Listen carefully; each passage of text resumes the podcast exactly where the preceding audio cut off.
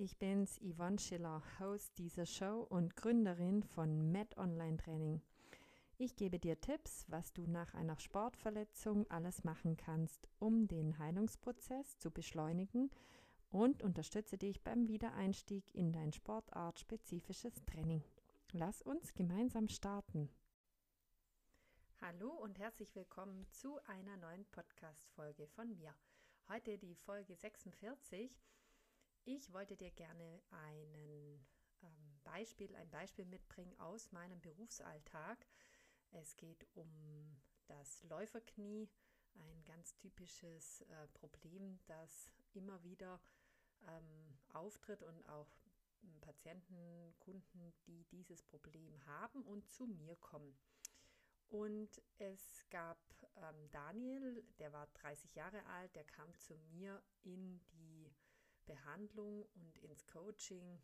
Er hat früher mal Volleyball gespielt und hat aber dann den Job gewechselt und deshalb nicht mehr so viel Zeit dafür gehabt und hat sich dann überlegt, dass er mit Joggen anfängt und hat es dann auch relativ ähm, intensiv betrieben, weil seine Idee war, dass er ähm, möglichst ja schnell auch irgendwie ein Ziel verfolgt und dieses Ziel war dann, das große Ziel war dann, dass er in einem halben Jahr einen Marathon laufen möchte.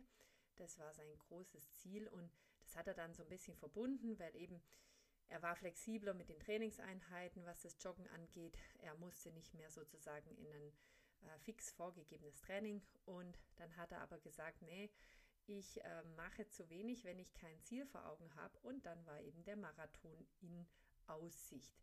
Ja, er ist dann da gerade Vollgas eingestiegen und hat dann dreimal wöchentlich äh, trainiert und hat, äh, ist da seine Strecken gelaufen und das meistens gleich am Morgen vor der Arbeit.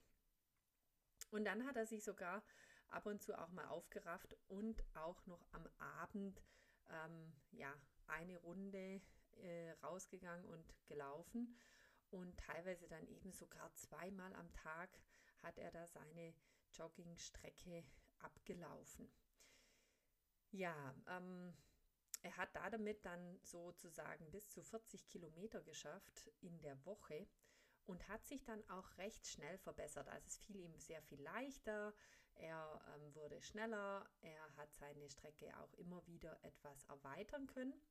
Doch dann, nach ungefähr sechs Wochen, hat er dann plötzlich immer mehr ähm, Schmerzen bekommen. Und es fing recht plötzlich an. Also er lief dann wieder mal an einem Tag, wie immer, und nach so 10, 15 Minuten Laufen hat auf einmal das Knie angefangen weh zu tun und er hat es dann einfach ignoriert und ist einfach weitergelaufen. Und es ging dann schon so, aber es war dann schon sehr unangenehm, meinte er.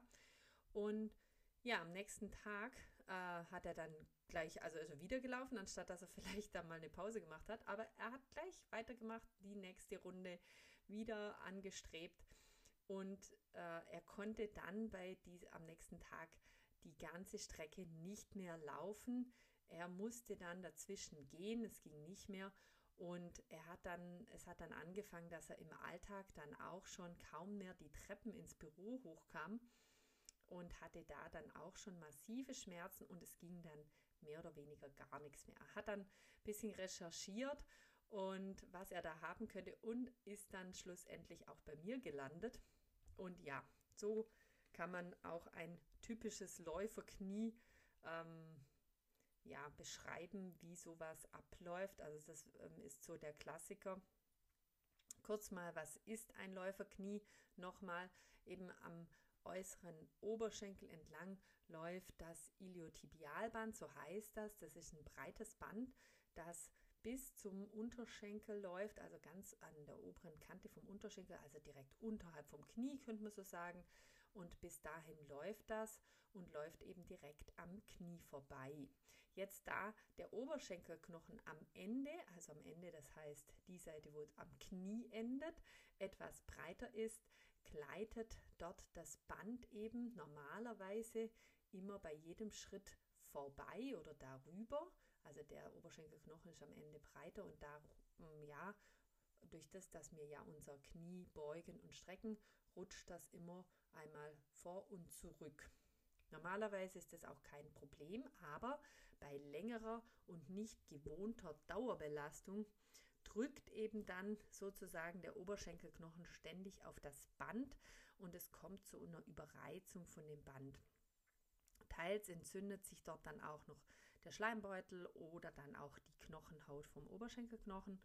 Äh, früher hat man immer äh, gesagt, dass das Band am Oberschenkelknochen reibt.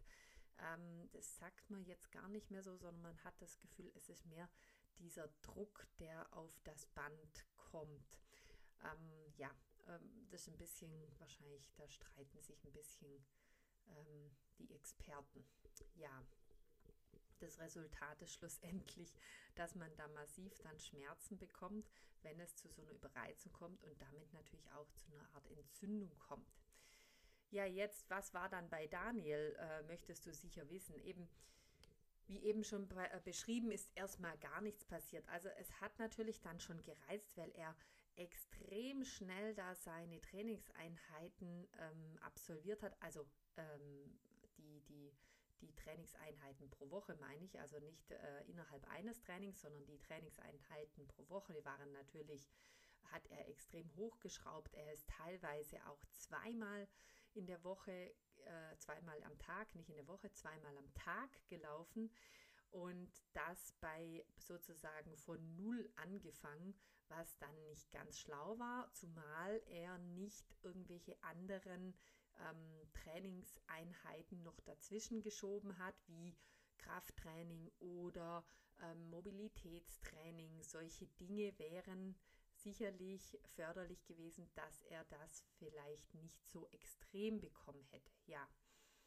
Und er hat am Anfang eben dann gar nichts gemerkt und dann irgendwann gab es so ein Ziehen an der Außenseite von dem Knie und dann, wenn das mal anfängt, dann merkt man es eben bei jedem Schritt und es wird von Schritt zu Schritt immer, immer schmerzhafter und immer schlimmer. Und Daniel hat dann eben auch entscheiden müssen oder wurde dazu gezwungen, dass er nicht mehr weiterlaufen kann.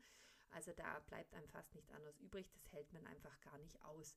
Und der Schmerz, der ist eigentlich immer, wie gesagt, seitlich an der Außenseite vom Knie und man kann auch, wenn man dann da oberhalb vom Gelenkspalt, vom, vom Kniegelenk, wenn man da von außen reindrückt, dann ist das auch sehr, sehr schmerzempfindlich, druckempfindlich ähm, was eben durch das entzündete Band ausgelöst wird. Ja, jetzt äh, fragst du dich sicher, was, was kann denn der da auf die Schnelle tun? Was hat er auf die Schnelle tun können? Ganz wichtig, wirklich erstmal Pause. Das heißt, nicht mehr laufen. Es macht überhaupt keinen Sinn. Also ich bin sonst sehr für Bewegung und alles, aber ähm, in der Hinsicht macht es überhaupt keinen Sinn, da jetzt weiter zu laufen, weil das natürlich diese Reizung fördert und die muss erstmal abklingen und das muss ich erstmal erholen, eben sonst äh, äh, ja, riskiert man da eigentlich eher einen Folgeschaden, als dass man sich da was Gutes tut. Es macht also keinen Sinn, da sozusagen drauf rumzureiten auf dieser Entzündung. Und es nützt auch nicht wirklich was, wenn man ähm, tatsächlich diese äh, Sehne, ähm, also wenn man Eis drauflegt, weil die Sehne nicht wirklich durchblutet ist. Also ähm, Eis jetzt da drauf zu packen, da ähm, macht auch keinen Sinn, was man ja so im ersten Moment bei der Entzündung denken würde. Ja, und dann sage ich jetzt mal, wenn ähm, das normale Gehen nicht funktioniert und nicht geht, dann eventuell mal Schmerzmittel nehmen. Dann hat sich Daniel überlegt, dass er da ja Eis drauf packen könnte. Entzündung und Eis, ja, kennt man ja, aber es macht hier jetzt nicht wirklich Sinn. Es nützt nicht wirklich viel, weil die Sehne, die hier gereizt ist, gar nicht so durchblutet ist wie vielleicht andere Strukturen in unserem Körper. Deswegen Eis macht eher bedingt Sinn.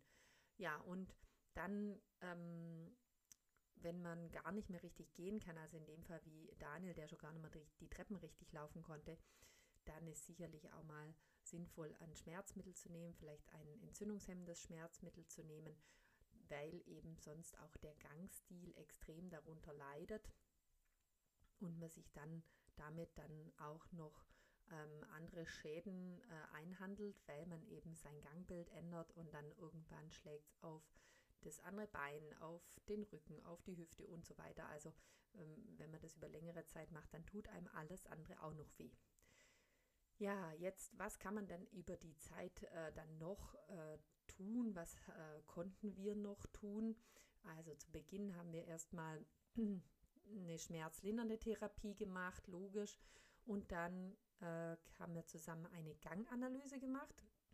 Und da habe ich dann gesehen, dass er auch eine Beinachsenfehlstellung hatte oder beziehungsweise hat, ja, genauer gesagt, er hat den O-Bein und dadurch, äh, wenn er das, äh, wenn man sich das so vorstellt, ein O-Bein äh, reizt natürlich dann die äußere Seite des Kniegelenks noch mehr und das fördert natürlich so eine ja, Diagnose bzw. so eine Entzündung noch mehr.